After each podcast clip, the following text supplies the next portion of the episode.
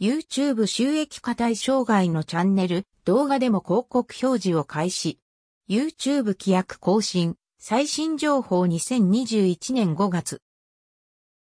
もともと、米国でテストされていた点が、米国外にも反映の模様。2021年6月1日から規約の一部が更新。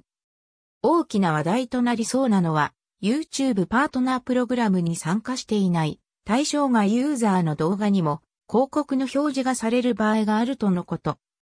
つまりは広告収益は得られないのに広告は表示されるということに。YouTube の利用規約の更新2021年6月から YouTube コミュニティ。米国外のお住まいで YouTube パートナープログラムに参加していないクリエイターの皆様のチャンネルでも一部の動画に広告が表示される可能性がございます。YouTube パートナープログラムに参加されていないチャンネルは、こうした広告から収益を受け取ることはできませんが、資格要件を満たせば、これからも通常通り、YouTube パートナープログラムにお申し込みいただけます。